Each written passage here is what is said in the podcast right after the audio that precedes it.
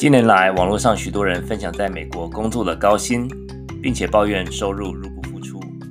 最近更有人说，北加州新的贫穷线是家户每年收入七十万美金。这到底是真实情况，还是大家在凡尔赛作文？欢迎大家收听今天的一口经济学。湾区贫穷线七十万美元，凡尔赛经济学怎么了？欢迎大家订阅、分享 Spotify、Podcast 或 YouTube。欢迎加入脸书同名社团，让你每天更聪明，思考更理性。Hello，大家好，台湾朋友早安，美国朋友晚安，欢迎收听十一月十一号星期六的一口经济学 Bite Size Economics，我是 Charles。这个节目在每个星期六的加州时间晚上七点啊，台湾现在是日光节时间结束，所以说是礼拜天的早上十一点播出。大家错过的话，可以到 Podcast、Spotify 或 YouTube 回听。那 Clubhouse 有回听功能，欢迎大家加入脸书脸书的同名社团。我们社团这几天蛮热闹的，很多人问问题啊，就是大家的理性讨论。我觉得这个很多的经济问题呢，经济现象感觉很复杂，但是如果说有一个理路可以寻的话，那大家可以来啊理性来讨论，我觉得都很有帮助。呀、在一个礼拜就要啊感恩节了啊，不是接下来这个礼拜，是再一个礼拜。那秋天也是还蛮漂亮的季节。那老苏呢，下礼拜要休息一次，因为我们会呃有一些家里面有些安排。那这个学期就是感觉实在是很忙碌啊，好不容易这这个礼这个礼拜五有休假一天，因为是这个退伍军人节，退伍军人节通常是十一月十一号嘛，所以说十一今年十一月十一号是呃落在周六，所以说就是星期五放假。那以前我是在这个财政部的时候呢，这个 退伍军人节，大家都在快乐放假的时候，只有我一个人独自暗自神伤啊，就是因为每次就是这个时候是最忙最忙碌的时候，因为每年的这个家长加加州的这个州长的预算是一月十号之前要提出来，所以一月一月十号之前呢，这个最后这个紧锣密鼓的阶段就是现在这个时候。那每年这个十一月的时候呢，就是 连续好几年。今天我我太太才提醒我啊，前几年的十一月十一号，你都在可怜的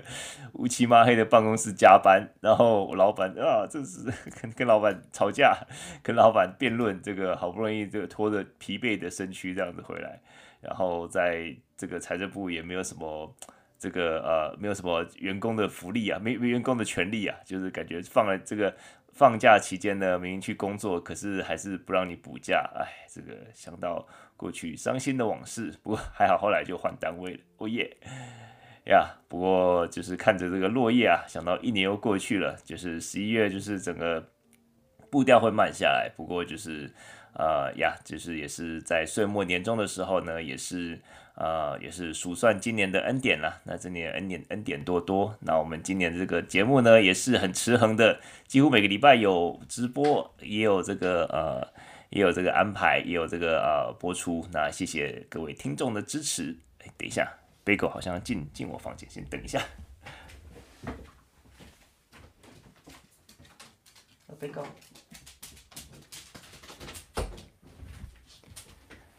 贝狗是我们家狗。啊，到秋天的时候呢，他都会有点困。哎啊啊，哎，那个就是到秋天的时候，因为我们这边都还是很多家户就是烧那个壁炉嘛，所以说就是空气中都会有那种木头的味道。那贝狗这个是台湾的浪浪，所以说 之前有很多不可考的历史。他每次闻到这种烧的味道，这种木头啊，还有这种炭烤啊，或是这种油炸食物、食物这种味道比较重的，然后就会整个整只狗就不对劲的。今天整天都在，明明白天早上还蛮开心的，那到下午闻到这个空气中弥漫这个这个烧柴的味道，就开始害怕，尾巴都垂下来了，就是很慌张的。然后让它待待在我房间可能会好一点。好。那我们今天就是一样，上半部呃分两个部分，上半部来回顾这个礼拜的新闻，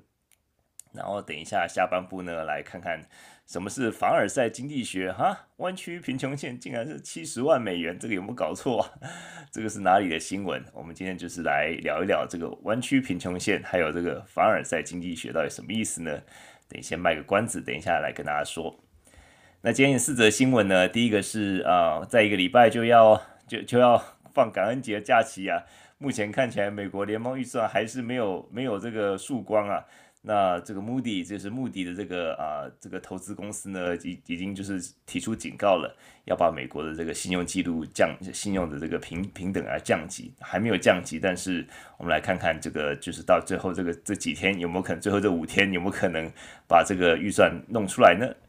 然后第二个啊、新闻是啊、最近因为大家知道这个美国车子啊就是越来越贵。再加上利息也越来越高，车贷贷款越来越高，那就是这种这样的交互交互作用的结果，就变成说很多消费者就是呃买车子然后车贷，然后贷车贷就是付不出钱来，那付不出钱怎么办呢？就是呃这个这些汽车公司啊或者这些银行就会请这种 repo repossession 要把这些车子收回来。那我们来来看一看这个行业其实是相当高风险的。那第三则新闻是啊、这个。呃，美国这个汽车工会呢，终于呃，落这个罢工的这个啊、这个这个罢工终于落幕了。但是今天啊、呃，这个落幕之后呢，这个也联动的连带的，就是牵动了一些呃汽车公司，像是 Honda 跟 Toyota 丰田呐、还有本田这些，他们就是没有工会，但是呢，他们就是也是跟着调薪。我们来关注一下。那第四则新闻就是加州。啊，加州今年就是通过一个法案，他们就是要讲到说，加州的油通常是汽油都是比较贵嘛，大家住在加州已经很相当有感。然后这个州长通过一个法案，要怎么样来这来处理这样的情况呢？那我们来今天来聊一聊。好，第一则就是啊，看起来就是要美国的这个关下礼拜要关门，大概是没有悬念的啦。那礼拜五的时候，这个 Moody Moody 投资公司呢，将美国这个啊平级平等的这个。展望从稳定调整为负面。那我们看到国会就是现在还是临时预算，从九月底的时候临时预算就是最最后压线通过，然后提供他们这个几个礼拜的时间。那中间呢又一大堆 drama，就是他们的这个 Kevin McCarthy 这个众议院的院长呢又被被这个啊被被被 fire，然后就是中间就很多很多的这个 drama。那美国他们当然就是这个 Moody 这家投资公司，还是呃把美国的国债评为 AAA 三个 A 最高的等级，但是他们也警告，就说面对利率上升和债务成本上升，美国财政实力面临的风险要增会增加。那再加上就是在升息的这个呃背景之下，那再加上美国国会持续两党极化，增加了历届政府无法就减债呃债务承受压力下降的财务目标。达成共识的风险，所以这个其实也是一个很无奈的一个状况啊。最近几年来一直都是这样子，都是压线，然后没有通过，然后一直在一直在延期。这个啊、主要是有三大的，在美国就是有三大这种这个呃评比公司，一个是 Moody，一个是 Fitch，一个是 S M P。这三家呢，另外两家 Fitch 惠誉跟呃这个标普就是 S M P，他们都已经呃把美国从评比从 AAA 下调到 AA Plus。那这个呃惠誉呢是在呃八月的时候把美国降级的。那这个 S&P 呢惠普、呃、就标准普尔公全球公司是在呃这个二零一一年那那一次上一次的债务上限危机的时候把美国评级评比下降成 AA Plus。现在这两家公司还都还是没有变，都是 AA Plus，只有 Moody 还是维持在 AAA。那不过现在这个目的连目的目的都推这个呃，就是公布这样子一个对美国将来未来的这个执这个政这个政府当然要怎么样执下去执政下去，所以 government 就是就政府嘛，government should govern 就是就是应该要治理嘛，可是你连治理都不会治理，感觉就是有点一团乱啊。那目前就是距离国会避免这个政府关闭的期限只剩一周了。那前议长的 Kevin McCarthy，他我们之前有关注嘛，就是他是加州的这个共和党人。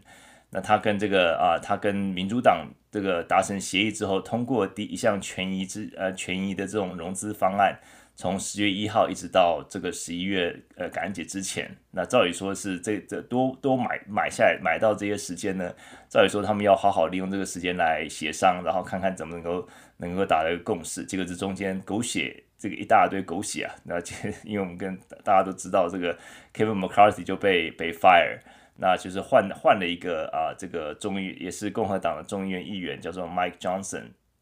他是路易斯安那的这个共和党人。那他现在担任议长，他基本上是非常非常没有经验的，就是有点像是被拱上来的，就是因为没有人知道他，所以大家对他的情绪好像也没有一一样，没有没有很强烈。那可是他问题就是说，他本身没有相当没有缺乏经验之外，他也是一个极极右派的一个一个议长，他是啊川普的这个死忠的支持者。那所以说，就是他并没有啊释呃释放出太多的跟民主党呃合作的一个善意。那目前就是说，到底是不是有可能，就是呃，就是全部整个在政政府在 Thanksgiving 感恩节之后会全部关门呢？那这两天他们是有在谈说，诶，是不是先通过一些呃必要的一些工作，就是继续维系，然后先把一一部分的预算通过，然后比较有争议的再不通再讨论，然后等到通过之后再说。那这个其实是一个蛮奇怪的一个预算的一个一个一个。一个进程了，所以说大家都在看像啊，这 这个美国又来了，就是看来就是这接下来五天之内，我觉得是呃基本上应该是政府关门是没有悬念了。那联邦雇员可能要过一个没有没有钱的、没有薪水的感恩节了。那接下来到底要要啊、到底要多久呢？或者说，如果政府关门之后要会维持多久？这个其实都是一个问题了。那尤其是联邦政府，就是有些。呃，像是联邦政府也是有很多这种经济单位嘛，还有这种经济数据单位。如果说在这个时候，如果说没有及时的提供一些经济数据的话，对我们经济学家来判读将来的这个啊联准会的走向啊，还有就是接下来这个经经济怎么发展，其实这都会很很蛮大的影响。所以就是啊，这个就继续来看吧。美国这个到年底就会搞这一出。好，这是第一则新闻。第二则新闻呢？来看看这个违约率，汽车车贷的违约率。那我想就是，呃，汽车在疫情中间其实都是一个一个极极极度的这个稀缺的产品了。那就很多时候就是呃，因为就是新车因为没有一直没有来嘛，大家开始买二手，大家想要买想要换车的就就干脆买二手车，就买到连二手车都不够。现在连这个有些租车公司呢，我记得在疫情的时候，那时候在夏威夷，很多人就是就是租到车子，就变成要去 U h o 就是那种搬家公司租那种大卡车，就是在在这个啊，在夏威夷开这种这种搬家的卡车，当做他们的代步工具这样子。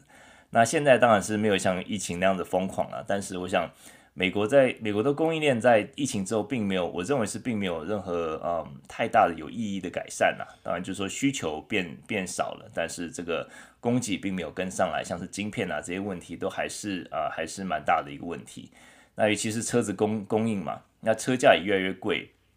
最近我在看看这个这个车价，因为我们已经有一台这个老爷车想要换很久了，迟迟无法下手，因为以前都可以议价，现在基本上没有议价空间。不但没有议价空间，还要买买车子，还要还要等，然后而且你是等着被宰，就是说，呃，每一台车子就增，就是加价三千到五千块，是很是很这个正常的情况啊，真的是也是一个呃蛮蛮蛮奇怪的一个情况了。所以说，呃，如果说就是宁可开远一点的地方，看能不能少一点这些这种这种呃这个经销经销商自己就是加上去的这些钱，那我们可以这个开放爱心奉献，你看。听友们要来奉献老叔换车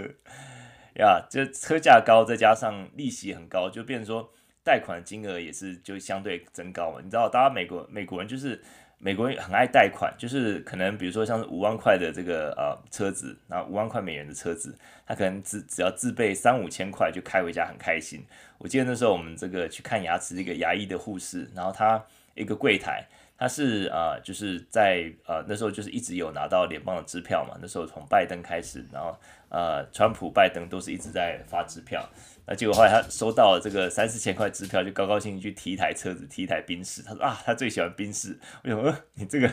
这个你没有想到之后要付贷款的问题吗？他说啊，我最喜欢宾士呀。不过不管怎么样，就是说美国人他们就是很喜欢及时享受了。那我们现在看到就是学贷又重新启启动了，十月一号开始，然后信用卡利息开始飙高。那美国人的这个车贷违约率达到一九九四年以来的新高，三十年以来的新高。那这个是违约率超越超过六十天的违约率比例超过百分之六。那当然就是车贷如果说缴不出来怎么办呢？就是美国有专门收车这些呃开着拖吊车这种高风险职业，叫做 repo。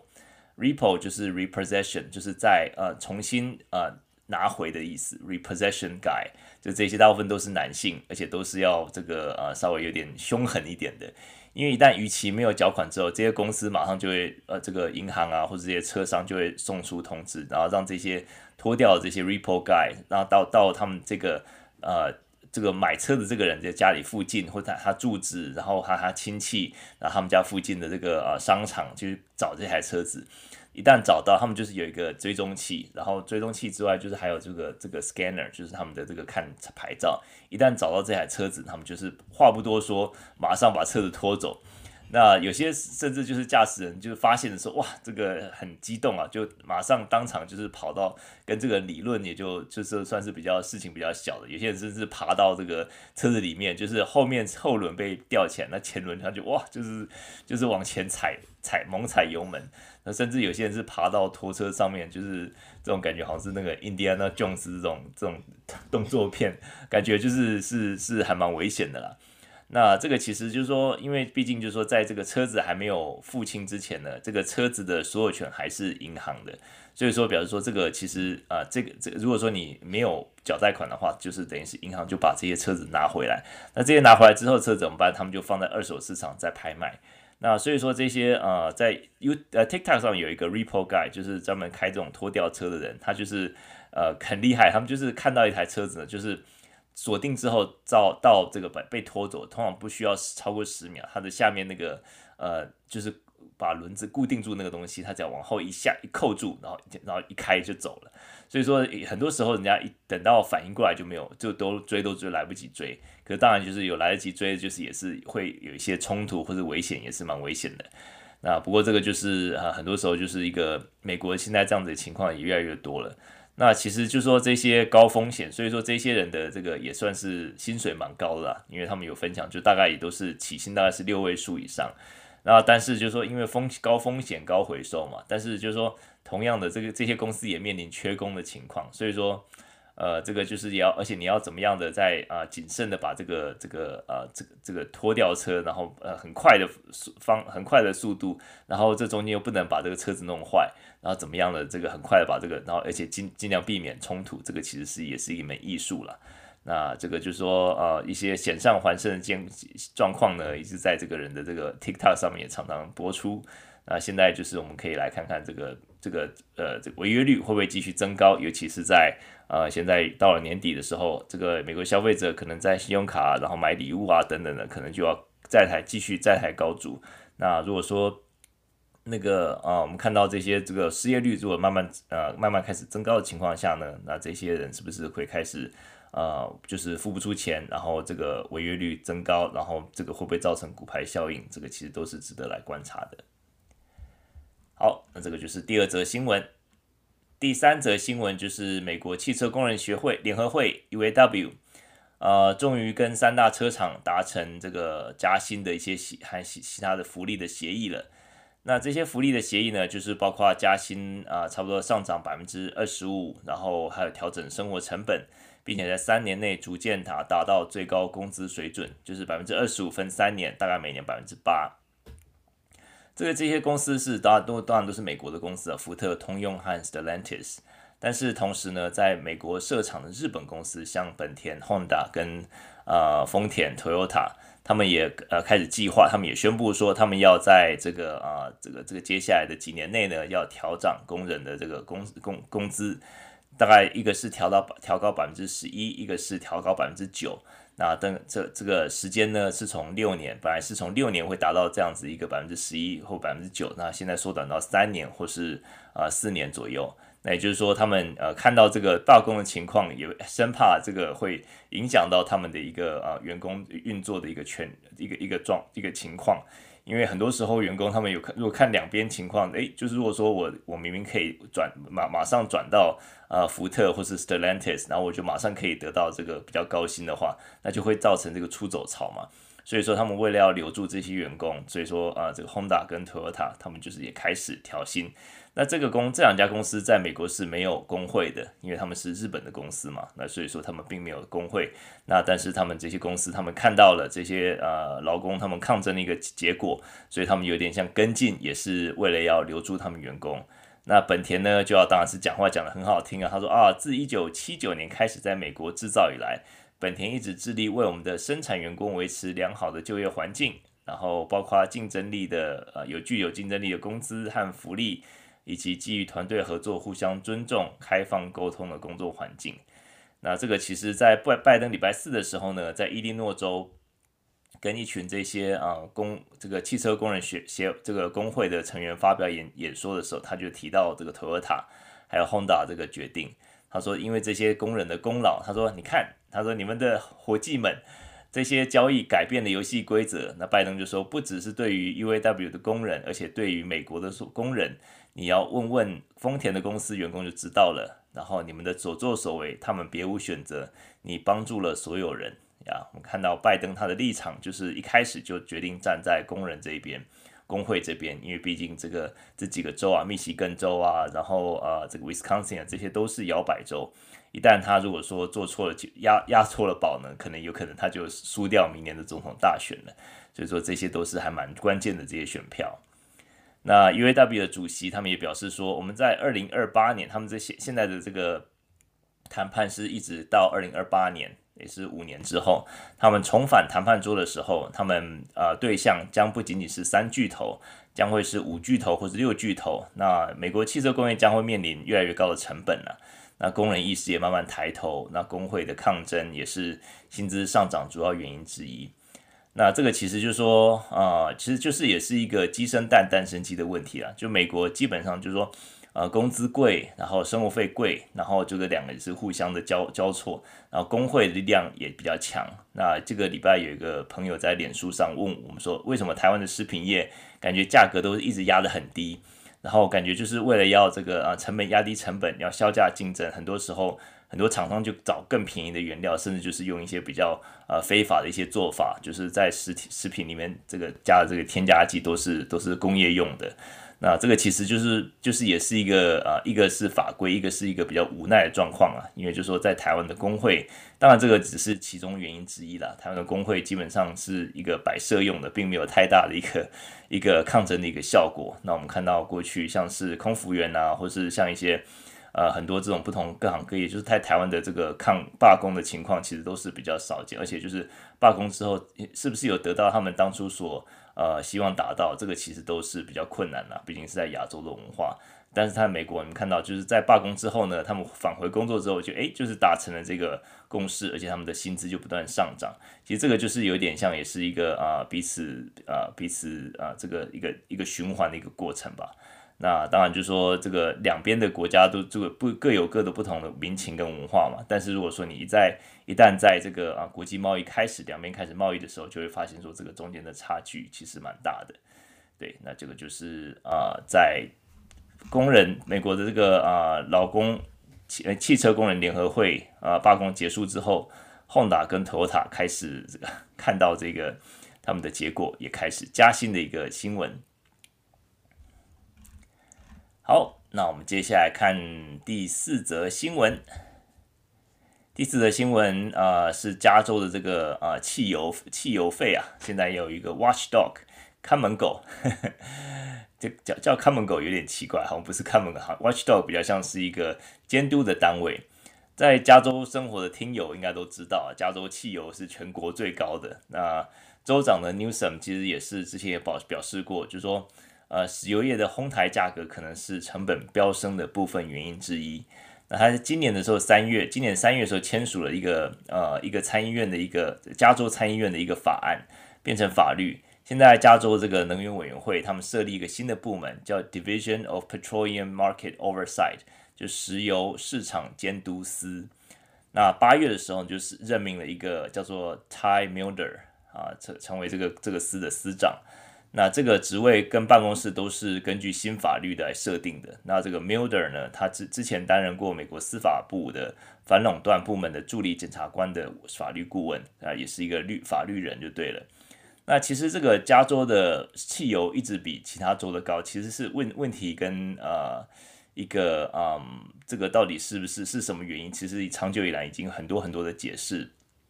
那除了就是说。嗯，就是这个加州很多的这个呃空污税啊、环境税啊，再加上这个很多是呃加州他们这个 blend，就是他们这个汽油为了空污减呃减少空污，所以它的 blend 通常会比较变变变得比较贵。在夏天的时候的，尤其夏天的时候，尤其是比冬天的还来的贵，因为夏天的这个空污的这个 blend 要要这个 summer blend 会比较比较贵一点。所以说这个种种的因素加总起来，那很多人就会觉得说，可是呃，即使把再扣除掉这些税、这些空污税、这些其他因素之后，还是这个这个 underlying 的这个真正的这个价油价还是比其他州贵啊？这到底是发生什么事情呢？到底是一个正常的市场的行为，还是在有其他这种哄抬物价的行为？那很多时候我们看那个价格波动，就是说。呃，或许是一个供需的自然反应啊，或许并没有说好像油油商在这个操控的行为，但是很多时候看起来又很奇怪这个变化，所以很多时候就是啊，主要的这个这个办公室主要主要他们就是啊，要做的是不要仓促下结论，那这个法律就是有点赐予他们一些一个一个方法，也是一个牙齿，就是来开始每天二十四小时来盯着这些油价，来看看这些公司是不是也在动什么手脚。那其实啊、我想这个其实就需要一些经济的一些分析啦，就是不管是时间序列的分析，或是一些啊、呃、这个比较啊、有系统性的这个啊、呃、回归的分析，所以说这个其实是需要一些经济学家来解释的。那在这个 UCLA 这边报道呢，有一个讲到 UCLA 一个一个经济学家叫 Jerry Nickelberg Nickelsberg，这个之前我在财政部的时候常常跟他通电话。然后他有就提出一个解释，就是说在加州使用的燃燃料类型是一种特殊的混合物，可以减少排放，这个比其他州的燃料更昂贵。那现在问题就是说，如果说是一直在加州一直在跟其他州是维持一个等量的一个差差距的话，就是油价一直等量差距的话，那或许就是因为这些。垫高成本嘛，就是这些，不管是它为了要减少空污的这些呃染特殊的混合物所造成的。但是如果说有些时候，诶，看到这个差差距，加州跟全国越差越远，越差越远，这个其实是有有很明显有其他的原因素所造成的。这到底是只是简单的供需可以来解释吗？还是有其他的这个呃更更深层的一个原因？所以说这个其实都是还要来好好的来来观察了。那所以说，这个其实就是一个加州是他们啊，这个州长说这个是一个全国的第一个呃部门，就是类似这样子一个呃一个监督的部门。那这个其实是呃赐予了这些这个部门这个法定的一个权利，他们可以跟啊这些企石油公司开始来要他们成本的资料，这些其实对企业来讲都是一个啊都是机密的文件的。那这个就是等于是法律赐予他们这样子一个。一个他们，因为他们就需要做研究嘛，所以做经济研究或者做一些这种呃环境的研究，那就是开始可以赐予他们这样子一个权利，他们可以去开始研究调查这些油公司的一些行为。那目前看起来就是所谓的 price fixing，就是说看厂商有没有一些固定固定定价的过程。其实这个就是中间的一个怎么样梳理它的一个。呃，脉络，然后梳理说有哪个部分，到底哪些部分是呃这个厂商的定可以自己定价的部分，哪些地方是这个呃可能国际原油，那哪些地方是国内的供需等等的，这个都要慢慢的梳理出来。所以说整个过程是还蛮复杂的。不过有这样子一个部门其实是是不错啦，因为我觉得自己身在加州，其实一直都是觉得说，哎，这个看到德州的油这么便宜，或是甚至跟东岸比起来，这加州每天这个每次要上班就是很很贵的油啊。所以说，加州那么多人开 Tesla 也不是没有原因。可是加州电也是很贵啊，这个好像没有办法，这个呃没有办法，You cannot win，你没有办法赢，就是说你怎么样都是还是要多花钱就对了。哎，这个就是啊、加州能源委员会啊、的一个新的一个一个部门。这个老大家知道，呃，饶苏的太太就是苏母，她就是在加州这个能委会的空气啊、污染工程师。呀，对，就是这个是一个呃空气资源工程师。那我们这个其实能委会他们在做，就是希望能够啊呃，能够就是在在能源使用，就不管是一般的这种啊、油，这个大家开开车的油啊，还有在家用的这个电啊，然后还有这个呃这个电厂啊等等等，这些都是不归他们管的。所以我们就是拭目以待吧，看这个新的部门会不会有什么新的一些做法。好。那我们就今天四则新闻差不多就到这里呀。Cobra 说，这些日本车厂也会特别选不能组工会的州设厂，对，这个其实是他们的一个策略。所以说，嗯呀，不过他们是现在应该也是会看到啊，就是会跟着他们不不不得不不得不跟着跟着这些这些美国车厂跟着调薪吧。那我是在想说这些东西，嗯，就是他们在里面的这个组装车子，他们的技术的转移程度到底是怎么样？就是说是不是一个呃，美国在 GM 啊或者福特啊，是不是他们可以直接就是今天呃辞了工作，从这个本田或丰田辞了工作，直接可以去 GM 上班呢？还是这个他们的组装过程跟呃机器的这个呃 involvement 是很不一样的呀？这个就是我不晓得了。好，那我们今天的呃这个新闻回顾就到这里。好，我们今天的啊、呃、要来聊的题目呢，就是湾区贫穷线啊，七十万美元哇，这个赚这么多还就还说自己是贫穷线，这个凡尔赛经济学什么挖沟呢？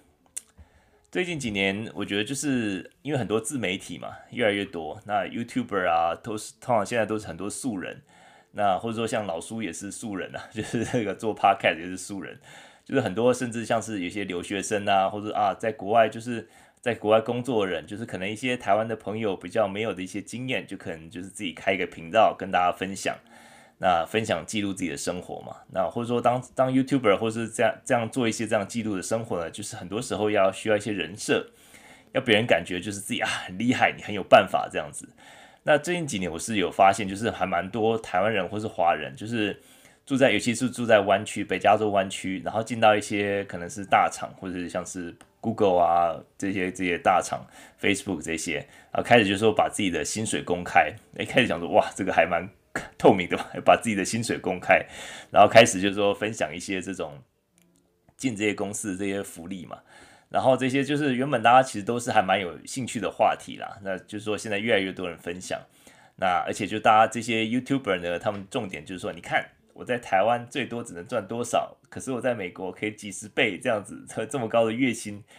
呀。但是就说虽然越来越多人分享，可是我觉得分享数字可能越来越夸张吧。就是说很多人就是呃，就是说不只是说高薪啦，还是说还而且就是在收薪水的时候就把所有的。公司给的这个股票啊啊，甚至就是说，像一般这个公司付的保险，你通常不会在你说你每年年薪或者月薪多少钱放放在里面嘛。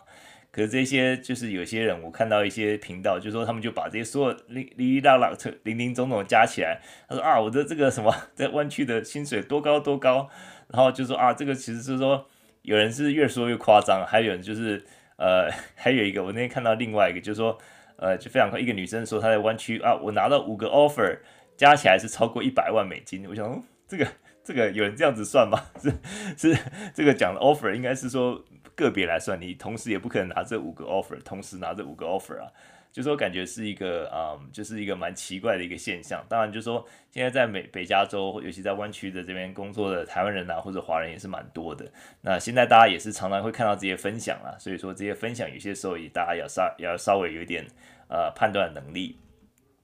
那首先就说啊、呃，这些人就是首先他们就是说啊，赚钱赚很多啊，这个怎样怎样，就是跟跟其他国家比起来啊，很很很很很高薪这样子。那另一方面呢，又很矛盾，就是说。这些人又第二，这接下来马上就说：“哎呀，加州这个什么北加州这个入不敷出啊，什么这个收入很高，你知道湾区生活费多贵吗？他说我的房子啊，一一栋什么两三百万，那租房子要一个月要五六千，然后是这个这个贷款怎样怎样，然后吃东西多贵。”然后这个小孩这个上上私立学校教育费多贵？他说：“哎呀，自己虽然是年薪三四十万，但是湾区的贫穷线以下，这个就是有点像哭穷了。其实这种文章还蛮多，文章跟这种这个视频、这种这种影片是蛮多的。那我一律称这种文章呢叫做弯曲凡尔赛，意思就是说基本上就在炫富了。那基本上收入即使不是很富，不不是很富裕，就是至少是。”还蛮舒服的，但一天到晚在在哭穷，这种这种文章或者影片看久了，觉得说，哎，这个是 有点有点老套了。那有人就说，在要破解这种文章呢，就是你下面留一律留言，就说，你你会哭穷是因为你赚的还不够多，这样一句话一定会让他们大发雷霆，就说你告诉我，告诉你，我赚的已经超过多少湾区人的等等等等，呀，这个就是其实他们的本质还是要炫富啦。我是觉得说，其实，嗯。身为第一代移民，在美国生活是压力是蛮大啦。其实就说，尤其在湾区，其实另外一半都不叫伴侣，就叫队友，因为就是一定要两个人薪水才能够过活那种感觉，就是压力真的是挺大的。不过能够在湾区工作，而且就是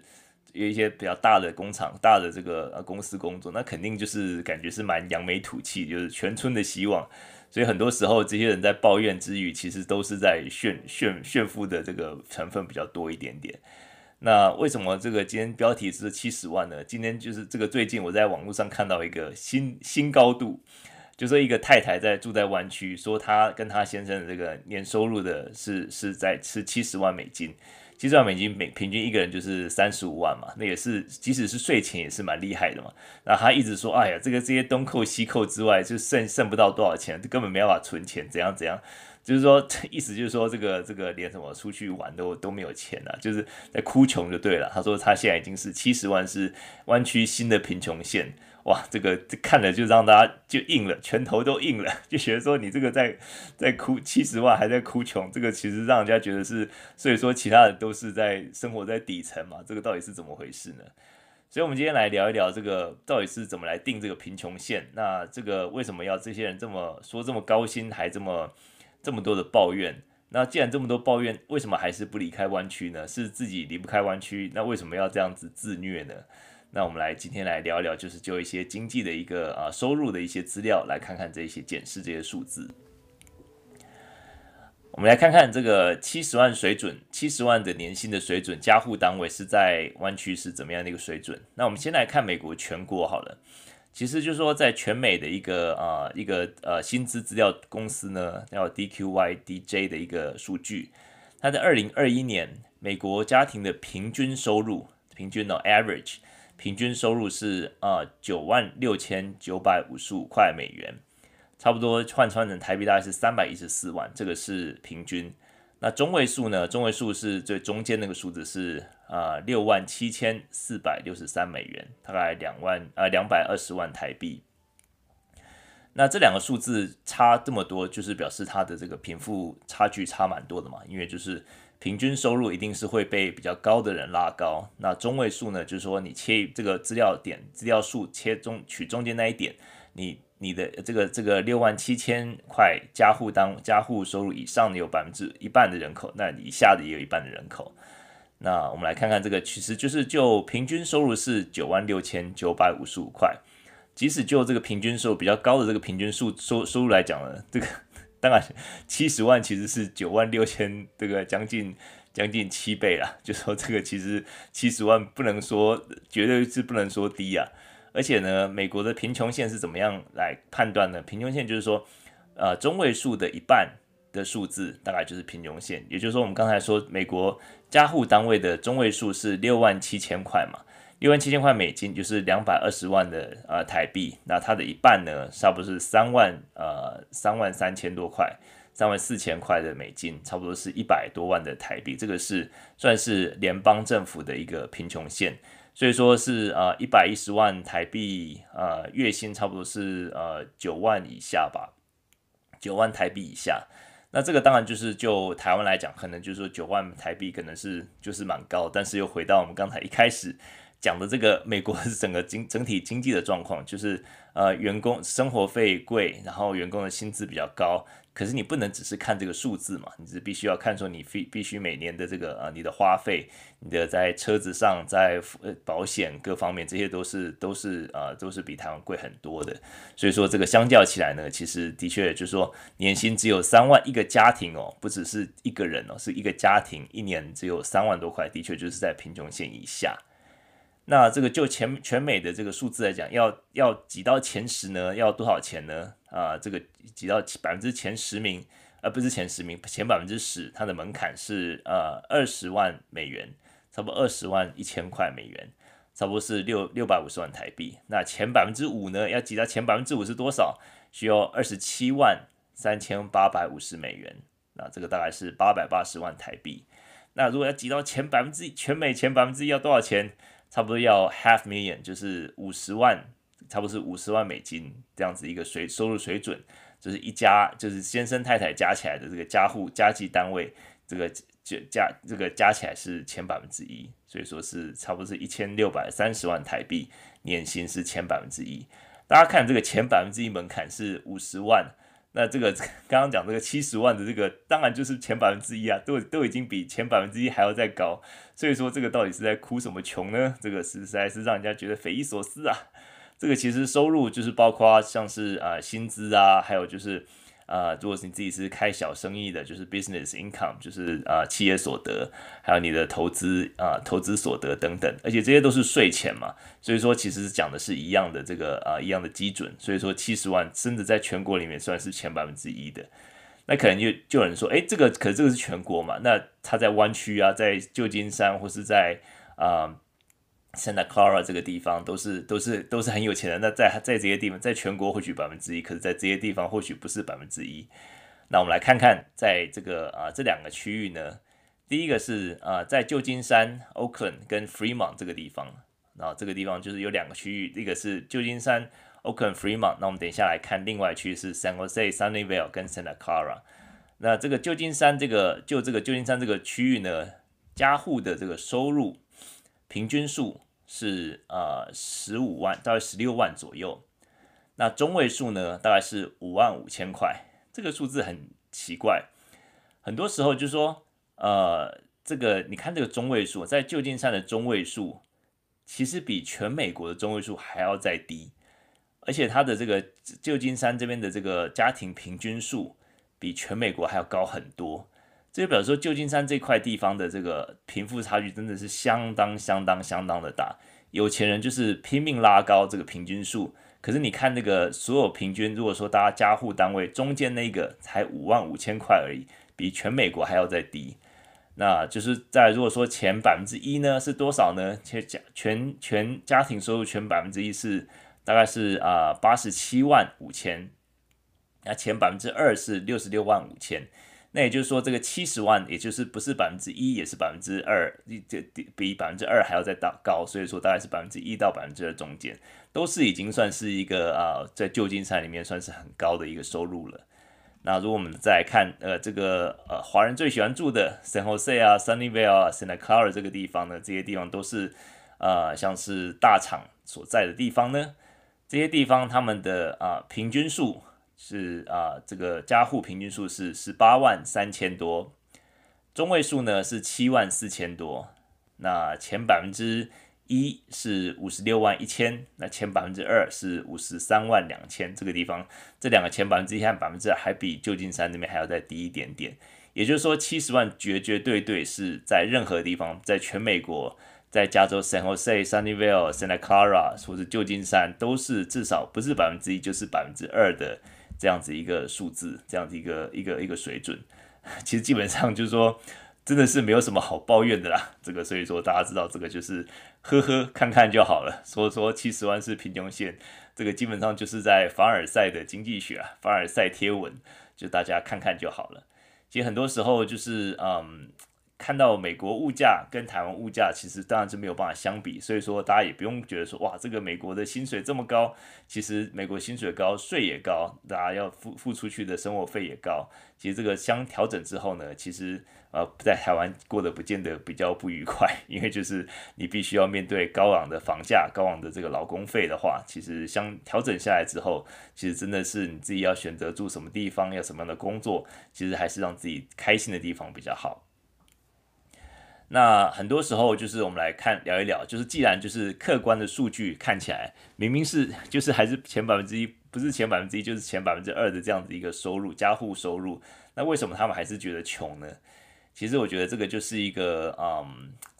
也就是一个这个呃，首先是比较的一个后果吧。我们上礼拜有聊这本书嘛，选择经济学的 Angler 教授，他说怎么样达到幸福呢？他讲到原则之一就是不要比较，就人比人真的气死人呐、啊。就说很多人就是一毕业之后拿到第一份工作，哇，这个薪水五六万，好开心。发现看一看，哇，同这个这个有些同学学这个电脑的，一毕业哇拿十几万、二十几万，然后就是哇这个就很羡慕、嫉妒、恨呐、但是那些毕业就拿十几万、二十几万的人，他们就开心吗？他们也没有啊，他们看到的是那些可能这个资深工程师四五十万的人。那那些四五十万的人呢，眼睛看的就是那些就是自己在创业的人。那自己创业的人呢，就是看的那些就是提早可以 fire，就说是财富自由的的人。那财这个 fire 这个字就是 financial independence，retire early，就是 fire，这个取第一个字 f i r e。就在湾区，很多时候大家就是追求的就是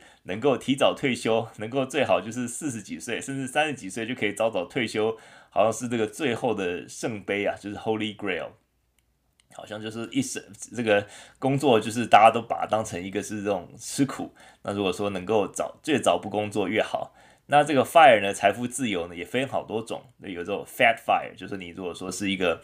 就是你肥肥的，就是 fat fat fire，就是你这个退休之后呢，哇，这个坐金山银山，坐拥金山银山。然后有一种叫做 lean fire，lean 就是那种瘦肉那种 lean，就是比较瘦的，呃，这个财务自由。这边我有也也有一些看过一些人，就是他们呃这个号称财务自由，但是这个 生活也是相当相当的拮据啊。就说每天这个不敢这个衣服坏了也不敢换啊。然后我想说这样子财富自由其实一点都不自由，反而是被捆绑。然后还有一种叫做 barista fire，barista 就是咖啡店的这种 Starbucks 那种咖啡师。Barista fire 是什么意思呢？就是说他把自己的朝九晚五的工作这个辞掉之后，他有些积蓄，但是他就是有点做兴趣，在一些地方打零工啊，在 Starbucks 泡咖啡啊，就他还是有一点点少少的收入这样子，所以说有点像是在这个中间的一个一个一个过渡的情况。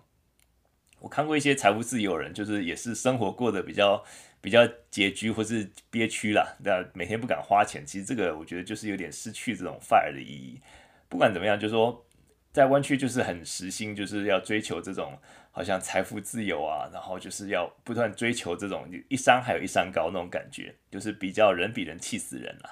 那除了比薪水，就是要比开的车子啊，每个人都要都开特特斯拉啊，那我也要开特斯拉。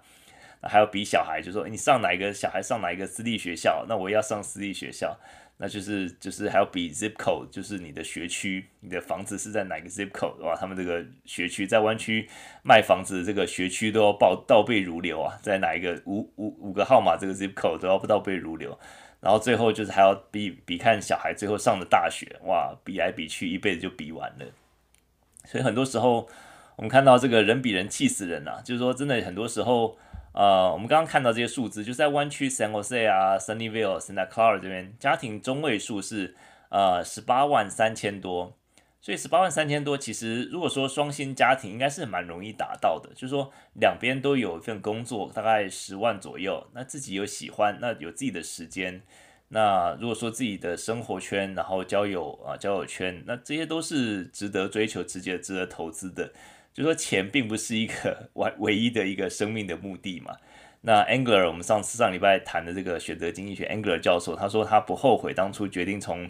美国搬回瑞典的决定，因为这虽然说薪水少了非常非常多，但是人的一生不只是钱嘛。就是很多时候这个当然是一个呃老掉牙老掉牙的一个话啦，就是说，但是这个圣经里面也说嘛，人的生命不在不在乎家道丰富。我觉得这很多时候，你如果说一旦开始比较，你就被推到这个赛道里面，你就别后面人就推着你这样子跑。我觉得那个是一个我自己是觉得很不喜欢的一个这种情况。所以说，我觉得是人云亦云，其实是生活这个不开心的这种首首要的一个一个关键啦。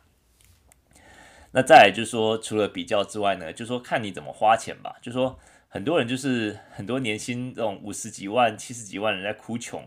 就说是啊，你要如果你看他怎么花钱，你会发现说他每个月他其实不只是自己房子的贷款，他可能好几栋这个投资的房子，所以说好几栋投资房都就都需要缴贷款嘛，那就是很多都是要这个每栋价值都好几百万的，那手上呢就一堆一堆股票，然后一堆也是这个很多，如果说真的要他马上把这些股票变卖的话，他一定是一大堆钱出来嘛。那再加上他的这个退休金也是都是存满的，就是像四零一 K 啊，或者我们就是什么四零七啊，很多很多不同的投资账号。你如果说是存到满的话，就比如说你这个之后你会比较啊，就是在税上面有一个减免，你就最后钱拿出来的时候，退休之后钱拿出来用的时候，你不会被扣税。然后再加上就是说啊、就是很多这个这些人，他们就是还有什么一大堆莫名其妙的投资，像什么 Bitcoin 啊这种币圈这种奇葩的这种投资，有很多钱，然后就啊这个这个钱不能动，那个钱不能动，然后是房地产不能动，然后这要给他儿子，这要给他女儿，就说很多时候就变成说你一个 这种一个就是那种穷人心态啦，就是说其实就是你明明是很有钱的，但是你硬把自己活得像一个穷人一样，就钱到底要存到多少才够？难道就是其实湾区也不只是这些大公司啊？就是湾区难道没有像社工、没有像老师、没有清洁人员、没有政府官员嘛？难道年薪没有拿到这么高，没有拿到四五十万、五六十万都过不下去吗？其实我觉得就是你在这个呃一年赚这么多钱，就是说在湾区即使高房价、高税率，日子完全过得下去啊，吃喝玩乐啊什么其实都都不愁。其实就像我刚才说，就湾区就像是在在北北加州湾区，像是一个赛道，就是你即使要啊，你自己想说不想努力，你想要躺平，后面人一直拼命往前挤。那旁边这个三大姨八大婶就会说啊，你你不要不上进呐！你看看别人那么优秀，看别人赚那么多钱，你每天每天就在被这样的故事来被洗脑这样子。然后很多人常常就说啊，这个谁谁谁，这个在国内就是说在台湾都都考不上大学，来这边混随便混一混，然后就每啊年薪多少多少钱。然后就是很多时候就是一天到晚听到这种故事，听久了也是觉得很烦嘛。但是你身在其中，好像又不得又不。又没有办法不受这些事情影响，就变成说你你你拿一份薪水，然后你看着别人，你看这个拿着碗里的，然后看着别人看吃吃自己这这个是什么？看着别人碗里吃自己的碗里的，还是怎么说？就是你看着就是永远就是在在追求那个自己还没有达到的下一个阶段，所以这个其实也是活得蛮辛苦的。那其实我呃，另外就是说，我也看到一个现象，就是说在嗯，很多人就是在湾区工作，其实做的并不是电脑相关的。薪水或许没有像这种湾区这边这么高，但是就是就是不愿意离开湾区，其实也是蛮有意思的。就是他这些这些人在湾区要通勤的话，一一这个单趟就要一两个小时，呃，就是在每每年就是花这每天就花大概三四个小时通勤。那你说一天三四个小时，一天四小时好了，一个礼拜五天二十个小时，一年是五十个礼拜，就一千小时在通勤呢。这样经年累月，我觉得说光是想就觉得很累啊。那很多时候就是好像就是说放不下弯曲那种工作光环那种感觉。其实我觉得人的一辈子就是说很多时候对得起自己就好了，不用随波逐流了。就是说很多人说弯曲是天堂也是地狱，就是说因为很容易不管怎么样的人，就是不怎么样的人都可以在弯曲混到可能三四十万年薪，哇，这很厉害啊。但是湾区也是地狱，为什么呢？即使赚了三四十万，还是觉得自己像个穷鬼。那可能很多人就是呃，就是觉得老苏是酸葡萄啊，这个政府官员在那边指手画脚什么呢？因为政府官员领这也是死薪水啊。不过其实平心而论啊，就说湾区之所以他们这些公司可以给这么高的薪水，就是机会太多，就是各各方面这种客观环境很优秀嘛，就是不管是资金链啊，各种机会都是相当充足的。所以说，尤其在湾区，在呃，尤其在疫情中间嘛，投资者手上一堆钱，就是。没有地方摆，然后有些投资就投资加密货币啊，然后一些莫名其妙新创公司啊，然后所以说就是经常就是大家就是在在这样子一个环境里面，就是你就不不得不一直被推着往前跑。其实就是就一个比较实际一点情况来讲，就是说能够在美国有一份呃还可以的工作，然后稳定的工作，然后还可以休假，有亲子的时光，其实对于。一般来讲，非湾区的一些呃一些地地区来讲，其实已经很不错了。其实就是在美国，就是又地很大，就是又没有像呃像是像亚洲地方，甚至像像台湾就是这样子一个比较拥挤的一个环境，就是在台北这样比较拥挤的环境，生活压力也其实也不用那么大，就是你不用自己自找自己找这么多的这个忧愁，这么多的这个烦恼嘛。其实美国很多很多地方其实是呃有还不错的环境啦，条跟条件，也不需要承受像湾区这样的压力啦。那很多时候，呃，我认为湾区其实除了这些刚才讲的这些机会多，那资金链充足之外，就说又有太多的这种优秀人才，就是从台湾啊、印度啊、中国、全球各地来的，所以说也把这种内卷的这种文化压力带到湾区来，所以这很多时候在。每天不同的信息轰炸这个之下，其实即使在不是在这个赛道上，你还是有这种深深的焦虑感。你的工作会有焦虑感，你的孩子这个是不是没有去补补什么东西，是有焦虑感？你孩子是没有上什么学校，那他们从小就是你就要开始往他为他十年之后铺路，他要学什么？学游泳，学什么东西？你就是你每天就在接送的这样子一个过程中，这个人生就这样过去了。其实，呃，很多时候是可以不用过那么辛苦啦。其实我们不要说我们自己啦，就说看看我们的孩子，我们希望他们有怎么样的人生。就是像我们这样子每天做牛做马啊，每天感到很焦虑，就觉得说自己觉得很不足，还是就是呃可以选一份自己呃适合自己的工作，喜欢的同事，喜欢的工作环境，然后喜欢的生活环境。其实在，在啊，其实在美国，我们有很多朋友，就是有些已经从呃可能湾区，可能搬到其他州，搬到像北卡或是像华盛顿州。或者像 Oregon 这些，就是其他地方，其实都相较起来都是压力来讲比较没有那么大，而且是你可以真正享受一个呃生生活的一个一个方式啊，生活方式啊。那当然，湾区有湾区的紧张刺激，也有它的这个呃一个呃精彩的地方。但是其实不是，如果说你觉得说你自己不是那么呃适应这样的环境的话，其实大可以不需要选择这样的环境来。来来生活吧。那其实呃，就是说或者说你看你自己的收入嘛，就是不是不是说所有人都要买豪宅啊，不是说所有人都要买特斯拉嘛，对不对？也不是说每年都要出国，那还是可以生活过得很丰富。所以我觉得这个其实回到呃上礼拜讲的选择经济学，其实就是嗯不要比较啦。那再加上就是说你自己要知道自己真正喜欢什么，你自己要有定见，而不是被别人推着跑。我觉得这个是主要的关键吧。好呀，看大家的留言，人不穷，心心穷 呀，就是有些人就穷人心态吧。很多低收入其实收入并不低，现金收入都没有上榜。哎，对啊，我刚刚看这个数字，我觉得说，哎，Sunnyvale 怎么可能那么低？有可能就是在这个没有报税的 这个数字。哦，看碗外吃碗的这个是台语吧？对，我刚刚就在想这一句，我现在。假假挖来夸，算了，还是不要随便乱讲了。好，回台湾方便，加很多好吃的。对了，加州还是有它得天独厚的地方。那大家可以来这个，不用在湾区啊，可以来 Davis 啊，来 Sacramento，还是比较好的，这样会把我们的房价炒高。好，那今天就稍微聊一聊吧，就是我们先从这个啊、呃，这个很多这种。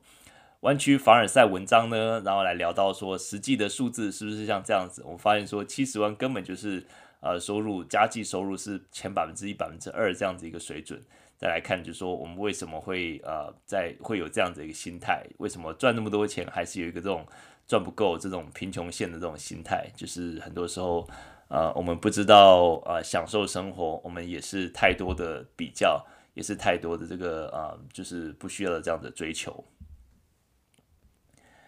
好好，谢谢大家的这个台语教学。假挖来看，吃碗内看碗外，对对对，好，谢谢谢谢。好，那下礼拜的新闻来看一下。呃，下礼拜的，尤其是最重要的这个，大概就是星期三的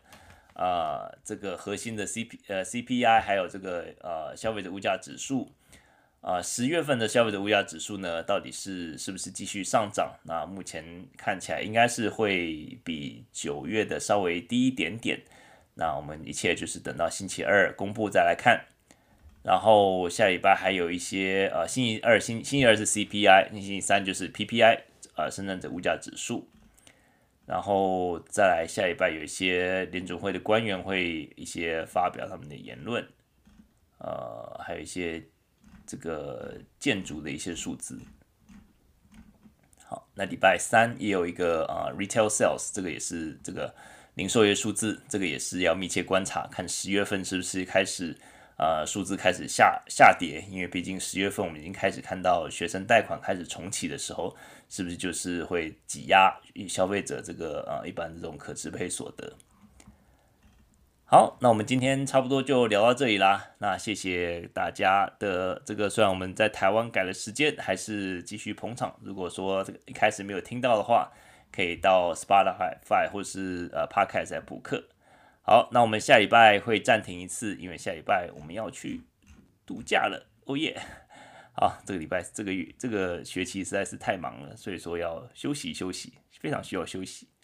好，那我们今天就到这里啦。那谢谢下面的听众。好，那我们就呃等到过了 Thanksgiving 之后再见啦。大家也欢迎关注我们的脸书社团，呃，脸书社团也会公布说到底下一次到底是什么时候，我们要休息一个礼拜还是两个礼拜呢？应该是休息两个礼拜吧。可是我再看看吧。如果说玩得太开心，就休息两个礼拜。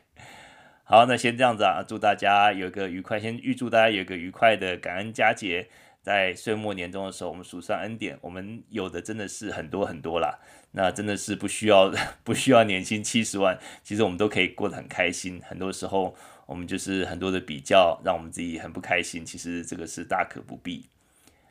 好，那就先这样子吧。那就祝大家呃晚安早安，台湾的朋友周日愉快，美国的朋友周末愉快。好，那我们就啊、下次再会，谢谢。好，谢谢谢谢，好，拜拜拜拜，祝大家平安顺心，拜拜。